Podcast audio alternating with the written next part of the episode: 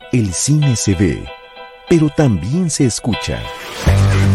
Cine, cine y más cine. Con Charlie del Río y el equipo Cinemanet. Bienvenidos a Cinemanet. Yo soy Charlie del Río, qué gusto saludarles a nombre de todo nuestro equipo, eh, principalmente de Jaime Rosales, nuestro productor, y saludo a Rosalina Piñera y también a Enrique Figueroa Anaya. Qué gusto verles nuevamente, qué gusto que estemos reunidos para platicar de tres películas, dos en cartelera y una de reciente estreno en plataforma. Hola, hola, qué gusto saludarles. Sí, mucho, muchos cariños para quienes nos acompañan en esta transmisión, porque vamos a hacer viajes en el tiempo y a otros universos y a realidades alternas y hasta una visita ahí a un a una película de animación.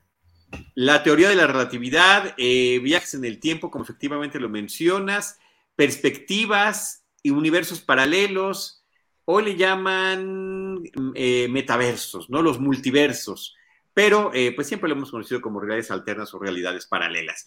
Rosalina Piñera, te voy, voy a empezar contigo porque la semana pasada fue el preestreno de una película muy interesante que se llama Todo en todas partes al mismo tiempo.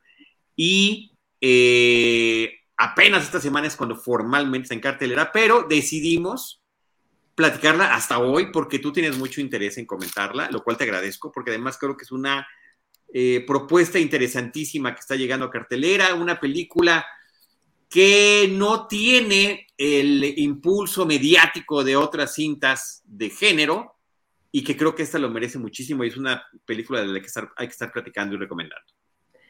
Sí, y aparte que es una película que aglomera así todo, ¿no? Este, géneros, este, de diversión, este, de repente hay una imaginación y una creatividad desbordada, y es una película que, como dices, tal vez no tiene el impulso de esos estilos, pero me parece que toda la curiosidad de, las personas por verla se ha ido dando en ese famoso eh, y tradicional de boca en boca, ¿no? Nos vamos, se, va pasando como la, opinión de que hay una película muy original, este, desbordada, loquísima, que raya en el absurdo, que, visita muchos mundos y que, bueno, es, una locura visual este, y de humor, una bomba eh, en ese sentido y que es precisamente en todas partes al mismo tiempo, eh, una película del 2022 dirigida por Dan Kwan y Daniel Schneider, eh, Daniels, eh, que se hacen llamar los Daniels justamente por esta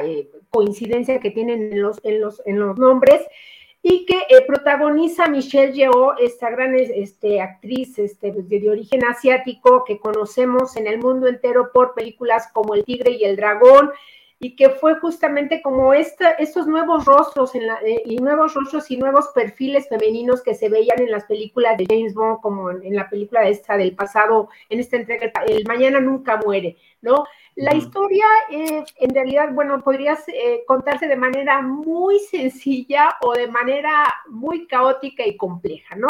una ama de casa que es Evelyn, interpretada por Michelle Yeoh, que ella es una inmigrante china que vive en Estados Unidos eh, con su esposo eh, y su hija y, son dueños de una lavandería que tiene muchos problemas para pagar impuestos, eh, justamente este es como el, mundo de lo cotidiano, todos estos desafíos este, del día a día a los que se enfrenta esta familia y principalmente ella, porque, bueno, aparentemente ella está con la responsabilidad entera de un marido que al parecer es muy tímido, muy apocado, que no le ayuda mucho, y de repente eh, eh, un día se, encuentra eh, con un personaje que, le, que le, hace una revelación, ¿no? Hay muchas Evelyns porque hay muchos mundos y ella tiene la capacidad y puede acceder a ellos y ha sido como de alguna manera la elegida para salvar a todos estos universos de una amenaza, una especie de agujero negro que amenaza con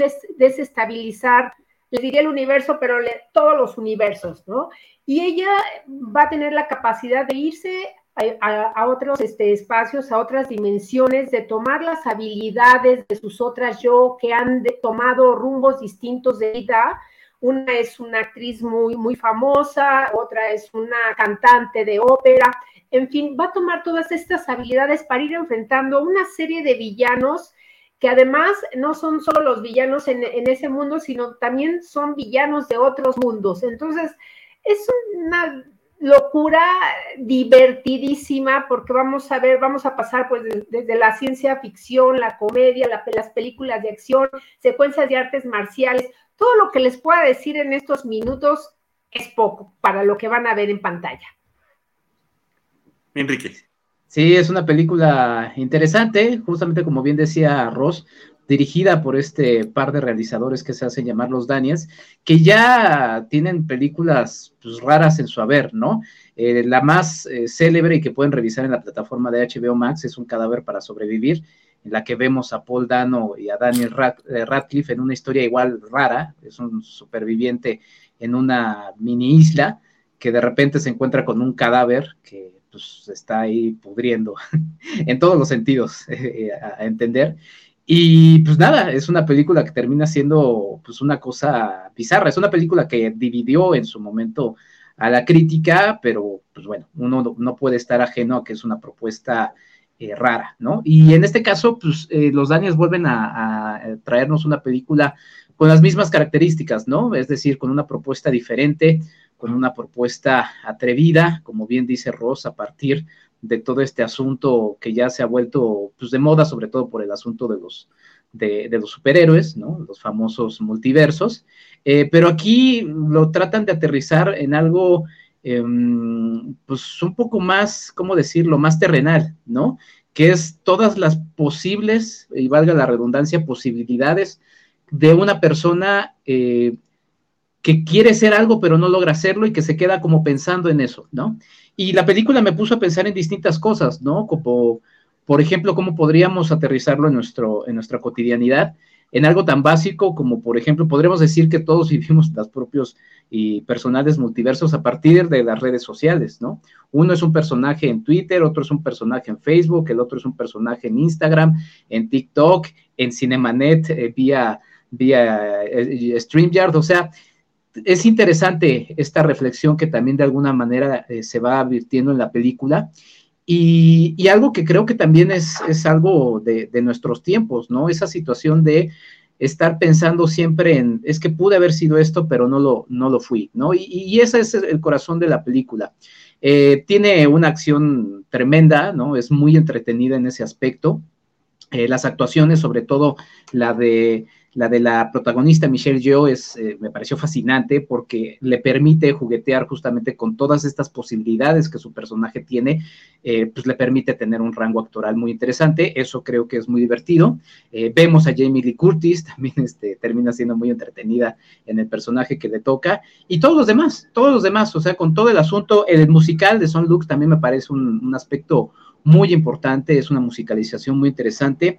Em, quizá mi único pero es que la película termina siendo, o sea, quiere ser demasiadas cosas y quiere abarcar tantísimo que de repente siento, y porque también es una película que pasa poco más de las dos horas, que de repente te termina ya, o sea, diciendo, ya, ¿sabes qué? O sea, ya, ya no puedo estar poniendo atención a todas tus posibilidades, todo lo que me estás poniendo, cuando finalmente el, corazón termina siendo algo tan simple y tan sencillo.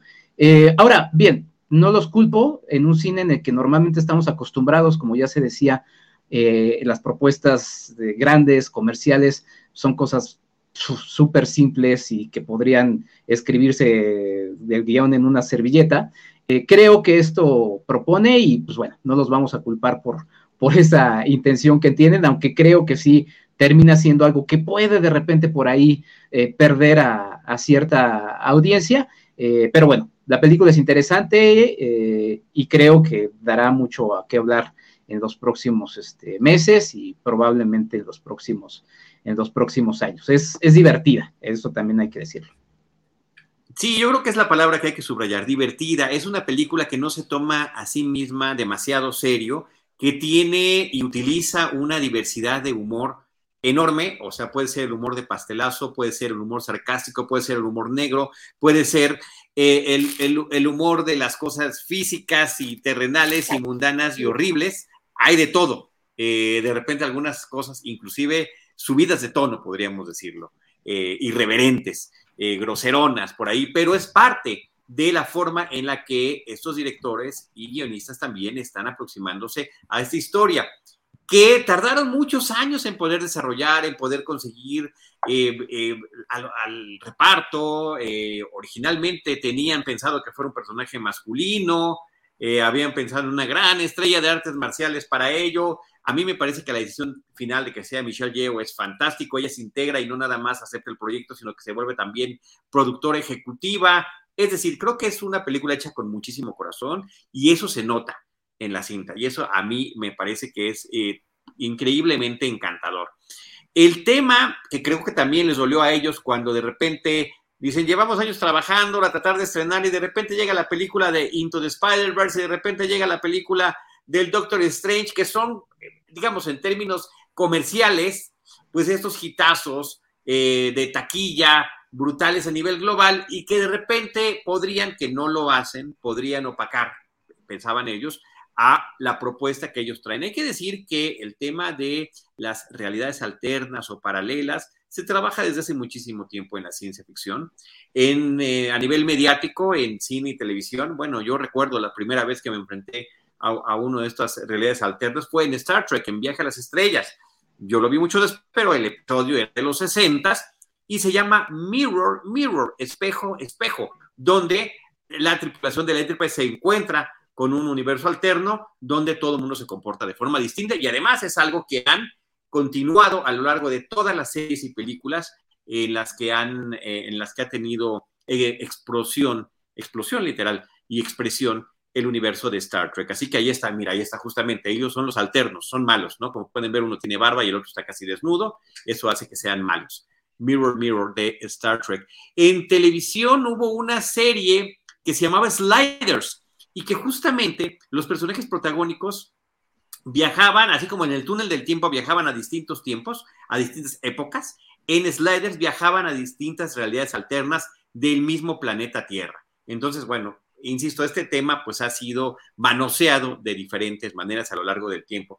El que lo hayan hecho desde una perspectiva como más cotidiana, más familiar, dando énfasis también al papel de una familia inmigrante en Estados Unidos, donde por una parte están con la lucha de la condición económica, con el otro en el término de la identidad, con el otro tratando de conservar algunas de sus tradiciones para la siguiente generación, pero esa generación también quiere otro tipo de libertades y el tema de la aceptación me parece que son temas también fundamentales en la película y eh, ese, ese poder de aceptación termina ocupando un papel muy importante en la trama y eso me pareció muy oportuno y muy divertido también en la cinta. Y la otra que mencionaron ustedes, el que esta mujer, esta ama de casa y empresaria a nivel pequeño, a nivel familiar, esté conociendo las posibilidades que tuvo en su vida a partir de haber o no aceptado un novio, haber o no salido de casa, haber o no elegido tal cuenta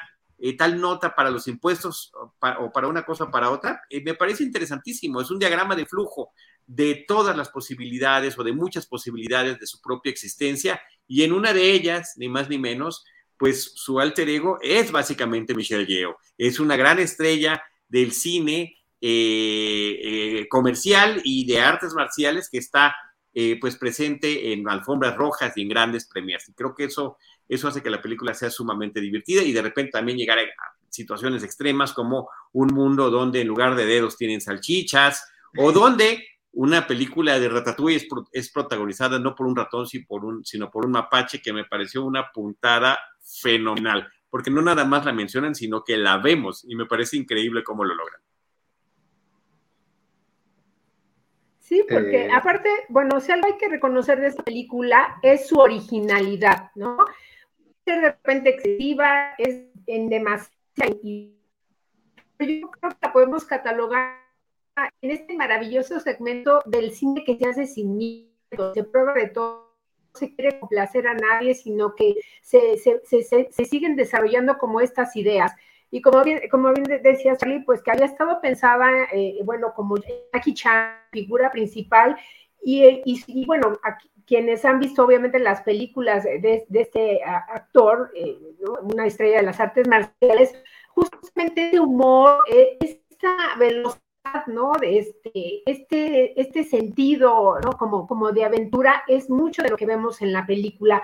Sí está este, digamos, esta base sobre la familia, ¿no? Acerca, bueno, de que ella, que es como una hija que siempre es dedicada por su padre, de hecho, los, los a visitar, la hija de ella, que está en una película que nos habla sobre también las múltiples posibilidades de amar, este, un, esposo que de repente ella encuentra en otra versión de él que tal vez le hubiera gustado conocer, todos estos, y este como podríamos decir, eh, intención, este acercamiento como a la reflexión existencial a, través de los sueños fruncos, ¿no? De, de, todas las posibilidades de lo que haber sido su vida o no.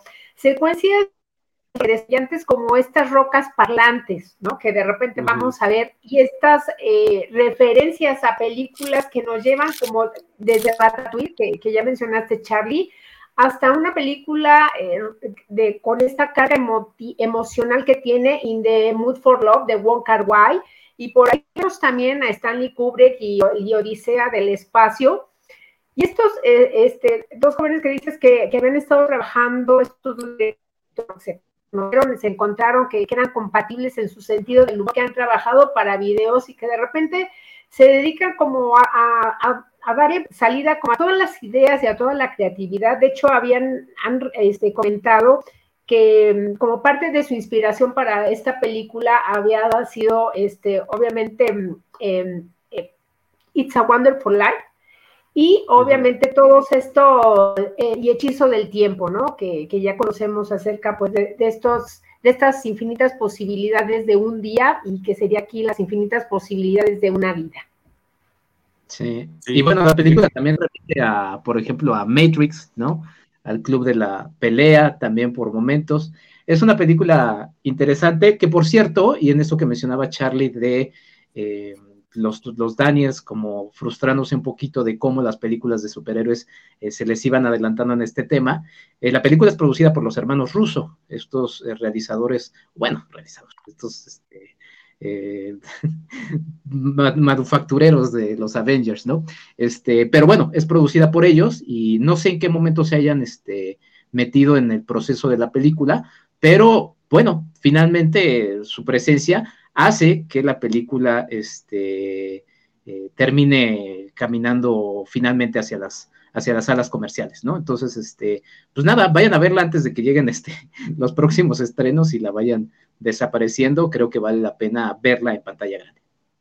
Sí, y es cierto, la, referencia a Matrix es, eh, es, importante, es muy clara, es evidente, pero posiblemente sea una de las más grandes, porque en términos generales la historia se parece demasiado. Claro, Matrix es todas, ¿no? Sobriedades, son muy serios y demás. Y acá vemos que el tema del humor constante es, eh, es, una de las cosas que le dan identidad a esta película propia.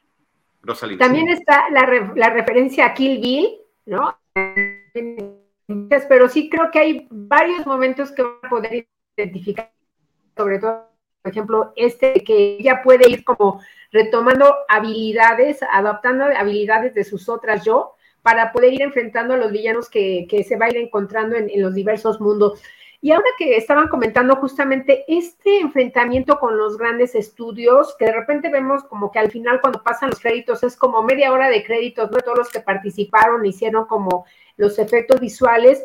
Pues yo creo que una de las curiosidades de esta película es que solo hubo nueve personas, incluidos los dos directores, realizando los efectos visuales, ¿no? Que algunos eran, eh, justamente utilizaban como ideas prácticas como eh, eh, cambiar la velocidad de la cámara con la que estaban filmando ¿no? Y de repente ponerla en cámara lenta y que la actriz este, también actuara como en cámara lenta y al momento, obviamente, pues de hacer esta, esta unión de, lo que era la imagen que se había capturado, pues daban como estos efectos, ¿no? Mucho de lo que vamos. Hay una, un trabajo de edición también muy impactante, muy vertiginoso.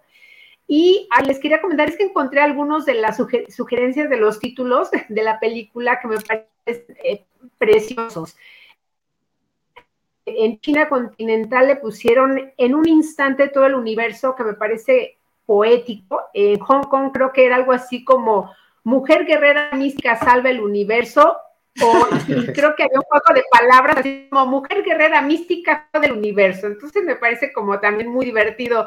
Y en Taiwán creo que el título también era un juego de palabras que, que, daba, em, donde quedaba algo así como múltiples, los múltiples universos de mamá. Entonces, bueno, lo que sí es que tal vez algunas personas este, resulta como demasiado todo, toda la información que, que, entrega esta película, las muchas referencias, porque incluso hasta, hay una parte donde hasta copia, no sé, el traje York, ¿no? Porque están como estas referencias de la música, este, de las películas, de las secuencias, y Jamie Lee Curtis, qué divertida se ha de verdad dado en este papel, ¿no? Esta ogro, esta inspectora de, impuestos, ¿no? Que les hace la vida de cuadritos a esta familia. Yo creo, me parece que, creo que todos ahí se divirtieron de lo lindo. Sí, yo creo que inclusive Jamie Lee Curtis, increíble. Y además, eh, de los cinco personajes protagónicos que todos tienen que interpretar distintas versiones de sí mismos, lo hacen muy bien. Jamie Lee lo hace, Michelle Yeoh lo hace, el que aparece como el esposo que se llama Ke Hui Kwan también, porque tiene una, hay unas eh, gamas interesantes de, diferencia. La hija Stephanie Xu es la actriz y Enrique James Hong, este actor de ascendencia china que ha participado en el cine y la televisión estadounidense desde la década de los 60. Mm. En algún momento en el podcast de Seinfeld, un episodio a la vez, él aparece en un episodio y tú nos traías a la memoria el hecho de que había aparecido en episodios de Bonanza y hacía una broma sobre Bonanza en, el, en este episodio, pero su carrera en cine y televisión es enorme, entre otras cosas, hasta ha hecho voces para animación. Es el papá del principal panda de Kung Fu Panda. Eh, en, las, creo que en las tres películas. Así que bueno, un actor con una trayectoria increíble. Yo lo desconocí porque sí lo vi ya muy, de, mucha edad, muy grande este, eh, en esta película, pero además está caracterizado para que veamos una versión más frágil al inicio de la cinta y que irá cambiando conforme avanza la historia. Sí, y por cierto, del asunto de las actuaciones que mencionaban, eh, del, es, Jonathan Kekwan, ¿no? El, esposo. Jonathan Kekwan. Es interesante esto que mencionaban porque seguramente en una misma eh, secuencia, en una misma toma, lo que hicieron fue que cambió al mismo tiempo su, actuación porque está cambiando su personaje, o sea, sin corte. Entonces, a nivel de actuación, eso ha de haber sido muy, muy interesante y muy alucinante haberlo podido ver este, en vivo, ¿no? Eh, creo que eso vale mucho, mucho la pena también. Ay, porque estamos... 20 años sin haber actuado y, bueno, lo, recordamos porque él es el niño que aparece con Indiana Jones en el Templo de la Perdición, este Jonathan Kekwan. Y también esta actriz que interpreta a la hija de Michelle Yeoh, que es Stephanie Su, eh, que hemos visto en esta serie maravillosa, que es la maravillosa señora Maisel, ¿no? Que tiene ella gran, gran capacidad justamente para la comedia. Sí, personajazo, ¿eh? El que tiene Mrs. Maisel en las últimas dos temporadas, sensacional como el interés romántico del ex esposo de Mrs. Maisel, fantástica. Exacto. Y yo quería sumar una curiosidad que quienes usamos Letterboxd, este, pocas veces sucede eh, que les dan cierta particularidad las redes sociales a, las películas con algo, pero hay un elemento de la red social de Letterboxd que son los, ojitos Google de la película. Entonces, este, eso está curioso, eso no me había pasado, pues no sé, creo que nada más con Star Wars, por ejemplo, si ponen este, en Spotify el soundtrack de, Star Wars, pues es el sable láser, el timeline, pero, pero no, no me había pasado y me llamó mucho la curiosidad que estuviera el ojito Google. Es exactamente que vemos ahí el tercer ojo que también tiene un sentido este, eh, filosófico y, demás, ¿no? Sí, pero, pero aquí traído a la, este, al humor simplón, porque ya ves el efecto sofisticado que dan para ese tercer ojo en la película de Doctor Strange, y de repente aquí resulta que con un ojito de estos Google, de muñequito, este, de muñeco de trapo funciona mucho mejor y es mucho más divertido. Inclusive salieron muchísimos memes al respecto, ¿no? La gente diciendo, oh, el de Doctor Strange. Ah, papelería de la este". esquina. Exacto, ojito de papelería de la esquina, sin ninguna duda. Bueno, yo creo que eh, quienes ya la vieron eh, estarán posiblemente de acuerdo con nosotros. Si no es así, por favor, díganoslo. Pero quienes no, creo que es una excelente opción que está en cartelera, que continúa en los cines y que vale muchísimo la pena para ver algo distinto. Una, digamos, esta película sí pertenece a un universo alterno. Así que bueno, pues ahí está esta opción. Todo en todas partes al mismo tiempo. Everything, eh, Everywhere, All at Once es el título original y ya lo mencionamos desde el principio. Los Daniels son los directores. Eh, dice Ángel López, Jane Honks es de 1929 y Clint Eastwood es de 1930. Que no se les olvide, es suétercito. ¿El suétercito? Sí, para, para el frío, ¿no? Porque ya están grandecitos. Claro, claro. saludos, Ángel. Y también saludos a Abraham Elías, que nos, nos saluda desde Lomas Estrella. Oigan, eh, vamos a platicar de una película que recientemente llegó a la, em, a la, a la plataforma de HBO Max. Se llama Beyond the Infinite Two Minutes, más allá de los dos minutos infinitos. No sé si ese es el título correcto en español, Enrique. Enrique la tuvo como su película favorita del año 2021 y platícanos cómo la viste en esa ocasión, eh, eh, porque no recuerdo yo que haya llegado a cartelera comercial, eh, o sí, y no sé si estamos en falta, porque a mí me encantó que ya estuviera en alguna plataforma donde la podamos compartir. Claro, pues es que bueno, hablábamos justamente con la anterior película del drama de ciertas cintas que no llegan a, cartelera, ¿no? Esta pues, no llegó a cartelera, esta milagrosamente llegó a, a una plataforma y yo la vi en el Festival Internacional de Cine de Los Cabos. Estuvo de, manera gratuita, eh, envisionado, y fue una película que tuvo muy buen eh, boca en boca. Yo, por eso, y desde ese momento lo mencionaba cuando la destaqué como mi película favorita del año pasado, que no se pierdan la programación de los festivales, porque muchas veces ahí en los festivales van a ver películas que lamentablemente ya no van a poder ver en algún otro momento, ¿no? O sea, esta la verdad es que fue una noticia muy, venturosa enterarnos que llegó a una plataforma, pero si no, la verdad es que es una cinta que no habría llegado de alguna otra forma. Entonces, este, pues bueno, afortunadamente está. Y sí, es una película muy interesante. Em, mencionaba el asunto del guion de la pasada porque justamente lo estaba pensando con esta, con esta película. ¿Por qué? Porque en esta película también estamos frente a un guion em, que sí está muy revuelto y tiene demasiadas vueltas y te va mareando, pero creo que ahí está justamente la virtud, porque llega en cierto momento en el que eso ya no importa.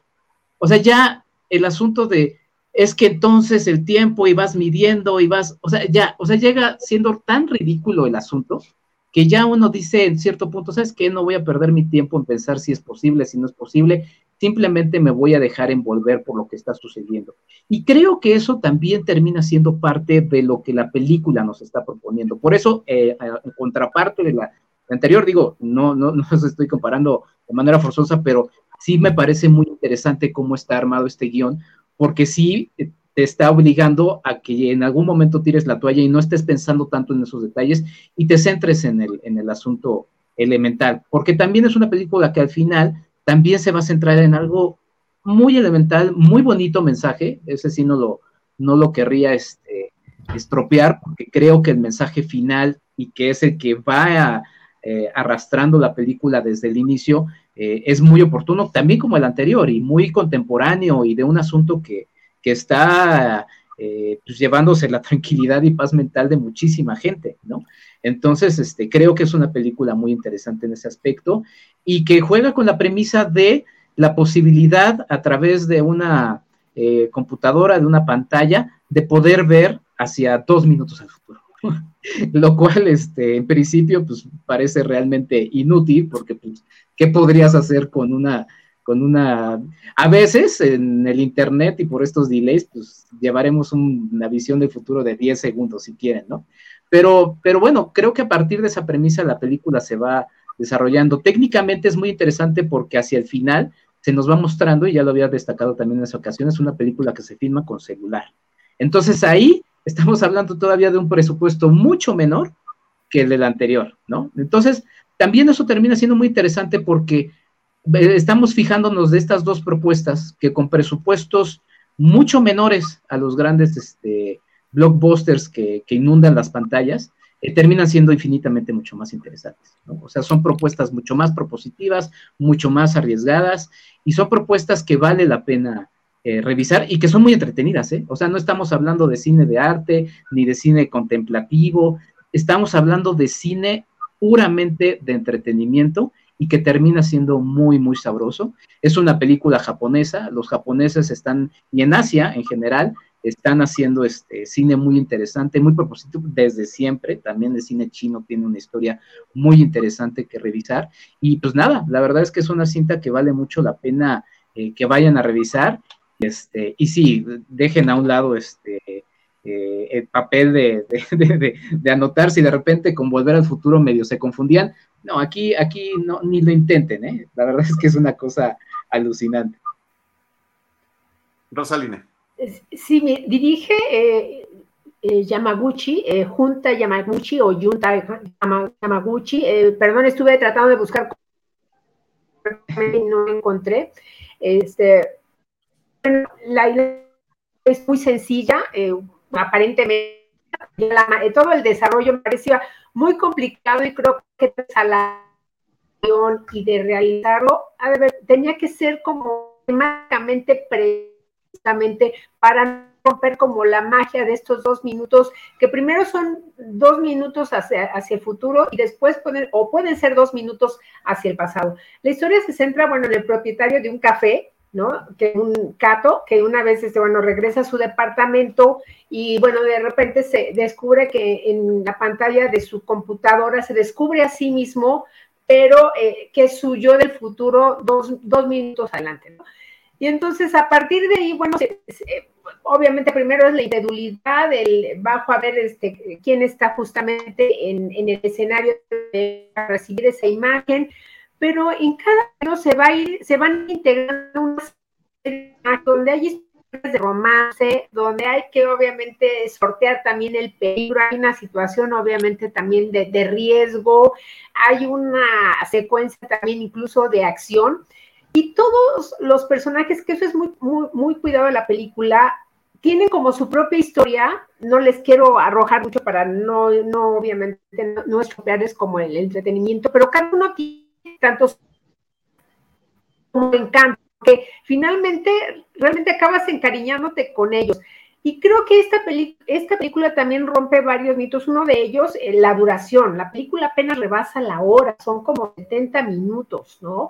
Es sumamente entretenida y también nos va a llevar eh, un poco a analizar como este efecto ¿no? de, la física que, que, se, va a ver eh, el, planteamiento de manera visual, que es como un mundo va siendo encapsulado por otro mundo por mundo, por otro mundo, están explotando o explorando las posibilidades de los dos minutos en el futuro con toda la información que tienen de los dos minutos.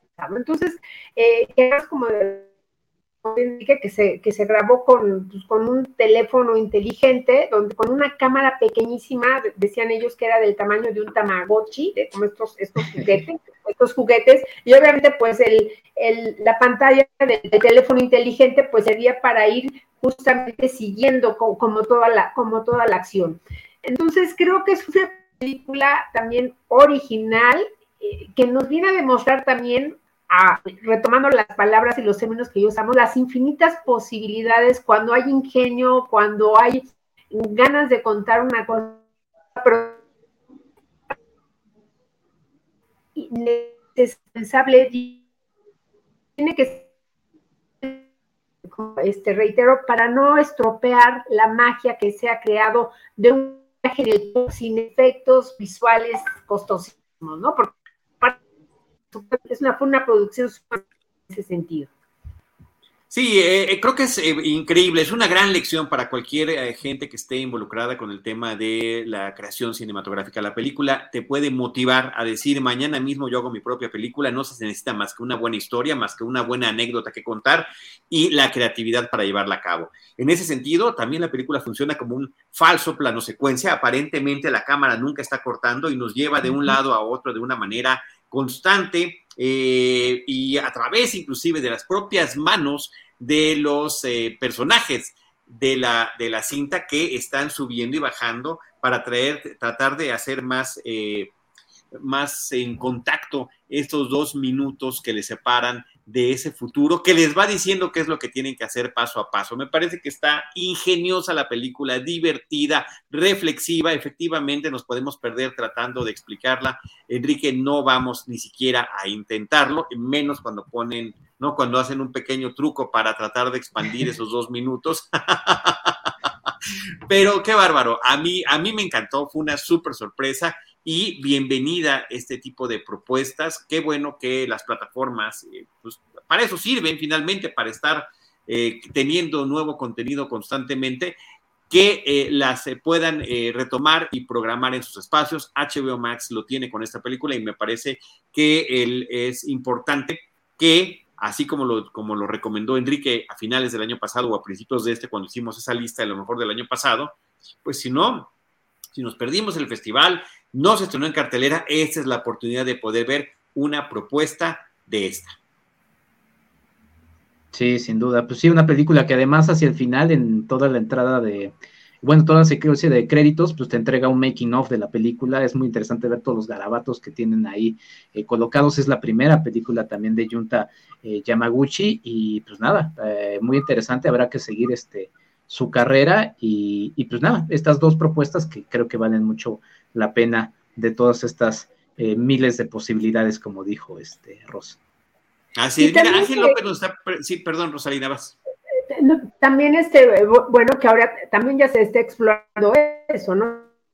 Ya, ya tenemos también otras películas realizadas también con, a partir de un teléfono inteligente. Está acordándome de Tangerine, eh, eh, de, de, Sean Baker, ¿no? Está también ya Steven Soderbergh, que también hizo un Sane. Y bueno, yo creo que me parece que es un medio, un recurso que puede ser como de ayuda cuando la economía, ¿no? Cuando de repente no se cuentan con presupuestos millonarios, ¿no? Pero que hay muchas ganas, muchas intenciones de contar historias, ¿no? Sí, ahora que lo menciona, exacto, perdón, ahora que lo menciona este Ross, eh, recientemente se presentó el año pasado también en el Festival Internacional de Morelia una película llamada Va por Diego de un realizador mexicano llamado eh, Miguel Flato. Y también por ahí recientemente vi que hizo ruido eh, en alguno de los miles de espacios que tiene el Festival Internacional de Cine Cannes. Y es una película también filmada con, con celular.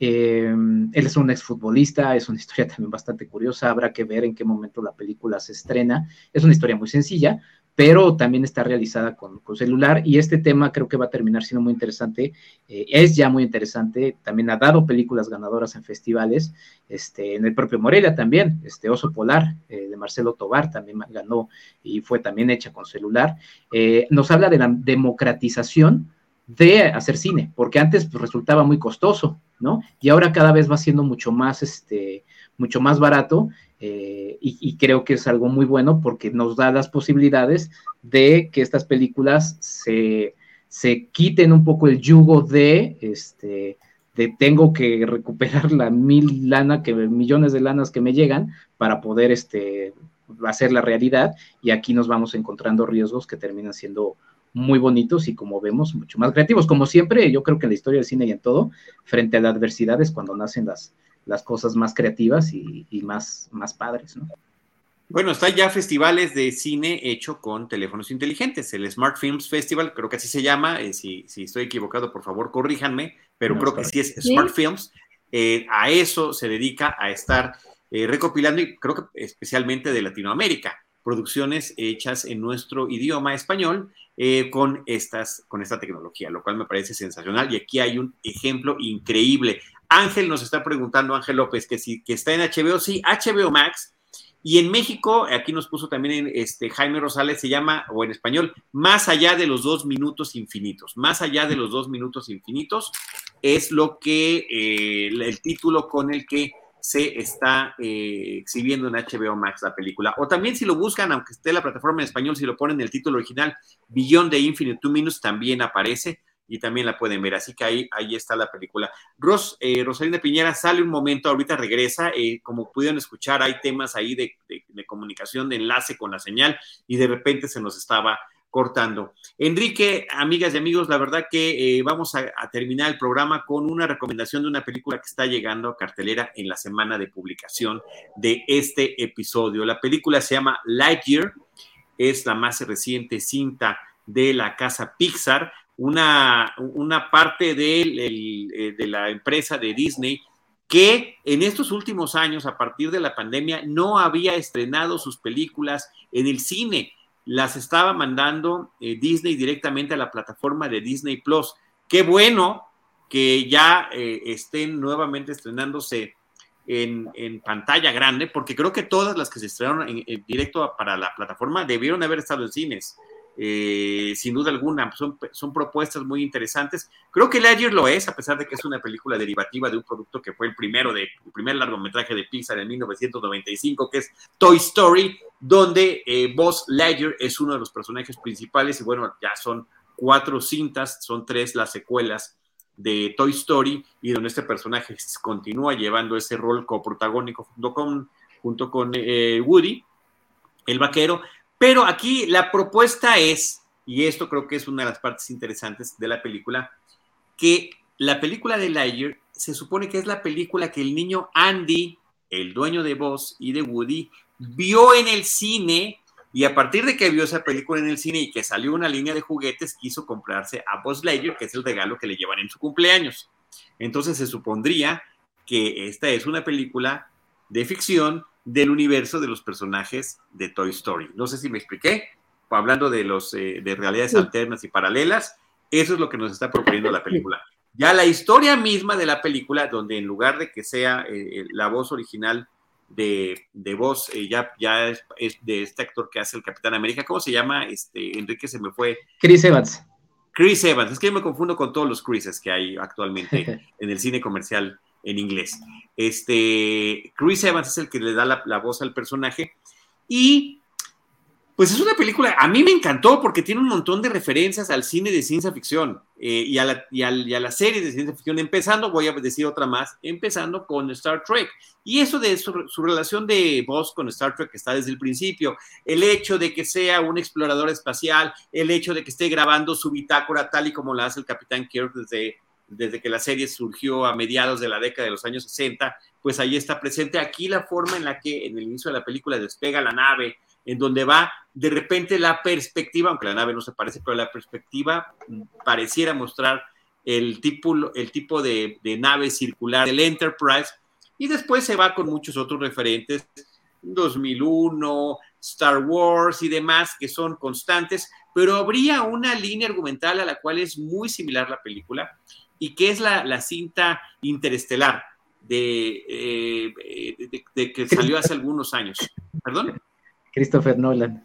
De Christopher Nolan. Ahorita se me están olvidando todos los nombres. Otro Chris, otro Chris, ni más ni menos. Por eso me confundo. Este, son nuestros universos paralelos también. Y que tiene mucha conexión la forma en la que está narrada la película en ese sentido. La relatividad temporal y espacial es parte importantísima de la historia. Dicho esto, la película es de aventura, con muchísimo humor. Hay un personaje artificial que se ve en los trailers que es un gatito que se llama Sox y que, qué bárbaro, es impresionante cómo se roba la película con los gags más simples y más sencillos que a la vez están aludiendo a esta obsesión que tienen las redes sociales con los gatitos en videos, pues primero eran de YouTube, ahora son de TikTok, de Instagram y de cualquier eh, red social donde los gatitos haciendo cualquier cosa resultan entrañables y divertidos, bueno, le dan una personalidad a este, haciendo referencia a películas como Star Wars, que resulta extraordinariamente divertida.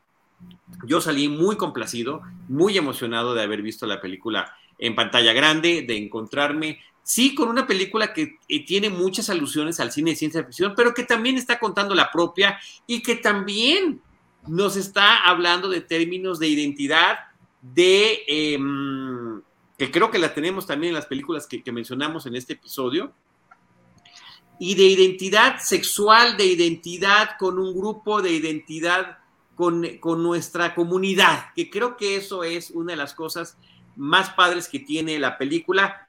Eh, no tiene estos momentos increíblemente emotivos que encontramos luego en muchas de las películas de Pixar que se nos va la mitad. Yo sí eché la mía, pero yo soy muy nerd y estas cosas de, de las referencias de ciencia ficción pues sí me mueven y me tocan, pero creo que no, en ese sentido, alguien decía, lo, lo platicábamos al final de la película, platicaba yo con Rana Funk y con Diana Suizan, que les había faltado esa parte, la, la emotividad Pixar que hay en todas las películas, eh, yo la disfruté plenamente y creo que estará en cada uno de nosotros como espectadores ver qué nos parece, conocer esta otra faceta de Lightyear, el Lightyear que se supone que inspiró al juguete cuando la historia es completamente al revés. Ahí también hay este juego de realidad eh, que se está, está en plena yuxtaposición. Pues ahí está, Lightyear, no sé si tienen esperanzas o no, intención de verla, Rosalina y Enrique. Este, yo tuve la oportunidad de en una función adelantada por parte de Cine Premier. Hubo una entrevista con una de las eh, personas que trabajaban en la película como asistente de producción, una mexicana. Ahí en las redes sociales de Cine Premier se estará publicando esa charla que tuve con ella, donde nos cuenta el estilo de producción de Pixar y cómo este sentido de comunidad que existe en Pixar está siendo emulado también a través de la historia que nos está planteando esta película. Wally es otro gran referente en esta, en esta cinta, así que ahí van a ir descubriendo todos poco a poco estas conexiones que tiene y esta historia que nos quiere narrar. Hay un tema que sí no me encantó del todo y tiene que ver con el grupo de personajes con el que finalmente tiene que hacer una alianza el personaje de voz. Me parece que ahí eh, no son tan entrañables como quizá trataron de que fueran eh, y que posiblemente, insisto, este personaje de Sox, el gatito artificial,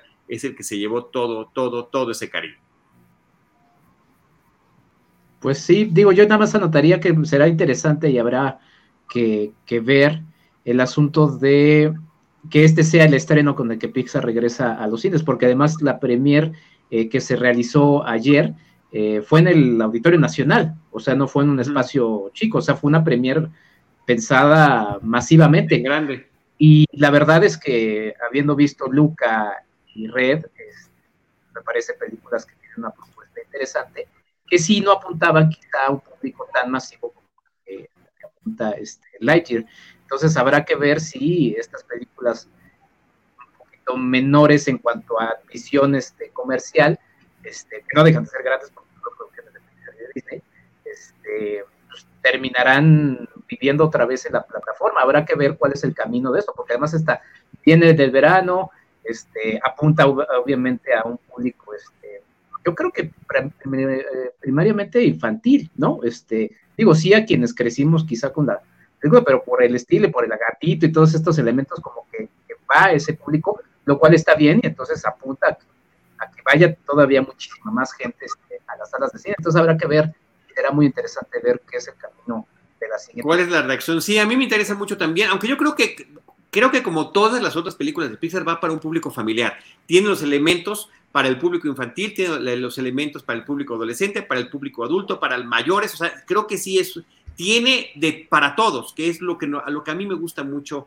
y a lo que apelan mucho las películas de Pixar y que ha sido parte de su sello a lo largo de los años. Y creo que Soul, si no me equivoco, también llegó directamente a la plataforma, Enrique, haciendo memoria. Es que esta, por ejemplo, un poco más como a, digo, no he visto, ¿no? Este, pero a Cars, ¿no? O sea, ese tipo de mercadotecnia que era más este, para un público, que curiosamente Cars es la que menos gusta como al público adulto, ¿no? Eh, pero es la que más gusta al público infantil, ¿no? Entonces, creo que va un poco por ahí, porque pues sí, Soul, pues repelente para el público infantil, ¿no? O sea, digo, la verdad, ¿no? Sí, no, pero, pero no, yo creo que esta, esta eh, mucho, mucho más que Cars en términos del, público al capela, ¿eh? sin duda alguna. O sea, sí trae conceptos serios de ciencia ficción que también nos hacen rascarnos la cabeza y pensar, ah, ah eh, ok, sí, cierto, cierto. O sea, sí, insisto, Interestelar es una buena referencia antes de ver esta película. Que por cierto, parece que estamos haciendo anuncios, no lo estamos haciendo, ojalá que lo estuviéramos haciendo. También está en HBO Max la película de Interestelar por si quieren checarla antes de ver Buzz Lightyear, porque estoy seguro que las de Toy Story las hemos visto una y otra y otra vez. Así que ahí sí no tenemos este, ningún reparo con las referencias que serán muy claras en el momento de estar viendo la película. Pero sí, o sea, el tema que, que tú sacabas a colación y que me parece que es muy importante es desde cuándo no llegan las películas de Pixar al cine, Soul no llegó al cine, Luca no llegó al cine, Red no llegó al cine, que creo que posiblemente esa tal vez era la que más lo merecía y que, hubiera sido otro fenómeno seguramente de haberse, visto en pantalla, de haberse visto en pantalla grande. Y ahora Lightyear lo está logrando al infinito y más allá. Y ojalá que así siga llegando. Pues creo que tres ser muy agradables de entretenimiento y sobre todo eh, ahora que, la risa puede ser como ¿no? este, un gran aliciente. Sí, sí, sí es, así es, así es. Y, y en todas estas películas está...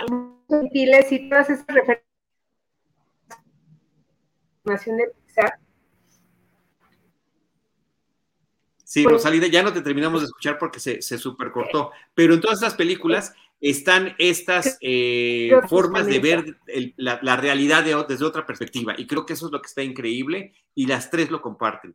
Eh, todo en todas partes al mismo tiempo, más allá de los dos minutos infinitos y la película de Ledger que también está ahora llegando al cine. Pues con eso terminamos. Esas son las tres cintas que propusimos en esta ocasión, que estamos recomendándoles Enrique Figueroa Naya, Rosalina Piñera y un servidor Charlie del Río, bajo la producción de Jaime Rosales. Gracias por habernos acompañado. Ángel, muchas gracias. Qué bueno que estuviste por acá. Néstor Montes eh, también estuvo con nosotros y eh, también estuvo Abraham Elías. Muchísimas gracias, Abraham. Muchísimas gracias a todos. Recuerden, estamos como Cinemanet Plus, Cinemanet con el signo de más en todas las plataformas de podcast y continuamos en nuestro podcast en youtube.com diagonal Cinemanet 1.